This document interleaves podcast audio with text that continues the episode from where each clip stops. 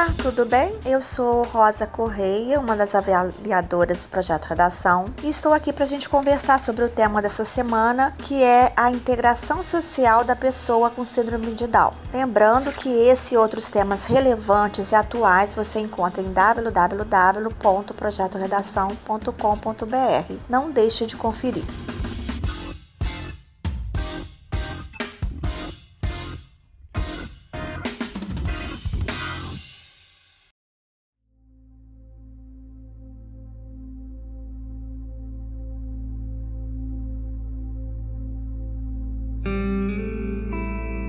Embora o brasileiro seja conhecido pela sua simpatia, o que presenciamos atualmente são inúmeros casos de intolerância com as minorias, inclusive com os portadores da síndrome de Down. Por isso, a relevância da discussão sobre esse assunto. Essa síndrome é uma alteração genética caracterizada pela presença de um cromossomo extra nas células de um indivíduo. Tal condição causa problemas no desenvolvimento corporal e cognitivo, promovendo características físicas típicas e deficiência intelectual em diferentes graus. Estima-se que a cada 700 nascimentos um bebê tem essa condição. As chances aumentam à medida em que a mãe envelhece, sendo um dos maiores fatores de risco a gravidez acima dos 35 anos de idade. No Brasil, há cerca de 270 mil pessoas com síndrome de Down. É importante salientar que, apesar de se saber atualmente como a síndrome ocorre, não se tem evidências do que causa essa alteração. Portanto, não se pode dizer por que uma criança nasce com essa síndrome síndrome.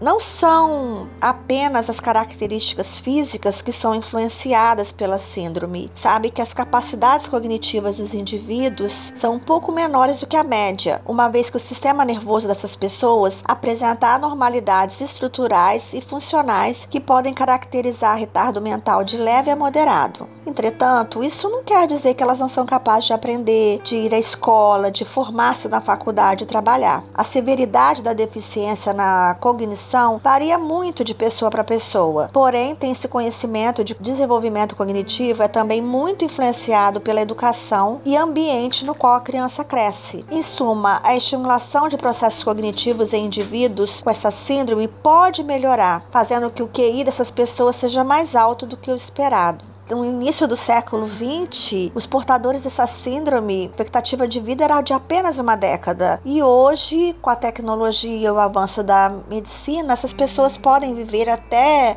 os 60 anos com uma qualidade de vida surpreendente. A importância do estímulo em casa na escola faz toda a diferença. Hoje já se sabe de pessoas portadoras dessa síndrome que se formam, que são professores, que se casam e que têm uma vida normal. Para ajudar você, nós temos também a coletânea. O texto 1 comenta que a ciência não consegue explicar por que na fase, da fase embrionária alguns indivíduos passam a ter 47 cromossomos no lugar dos 46. E que muitas mães só descobrem que seus filhos têm essas características depois do parto. E geralmente a notícia causa espanto, medo e dúvida, que é chamado de uma fase do luto. Mas aos poucos a pessoa começa a aceitar a realidade e a buscar oferecer para os seus filhos o melhor que podem em termos de estímulos, desenvolvimento e qualidade de vida.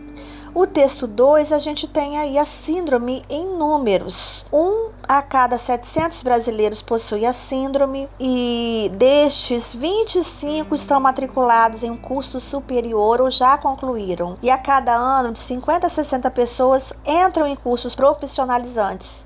Existem mais de 100 pessoas com Down no mercado de trabalho, mas ainda é pouco, né? O texto 3 traz aí, nos lembra de uma notícia muito triste de um biólogo britânico, um dos principais cientistas do mundo no estudo da evolução das espécies, coloca no Twitter que a mulher grávida de um feto com síndrome de Down deveria abortar e tentar novamente, que seria imoral trazer uma pessoa com essa síndrome para o mundo. Isso é realmente de revoltar. O último texto reforça aí que o portador dessa síndrome é capaz de compreender as suas limitações e conviver com as suas dificuldades, que 73% tem autonomia para tomar iniciativa, não precisando que os pais digam a todo momento o que deve ser feito. Pesquise mais sobre o assunto, elabore aí o seu rascunho, o seu esquema, pense em, em argumentos consistentes,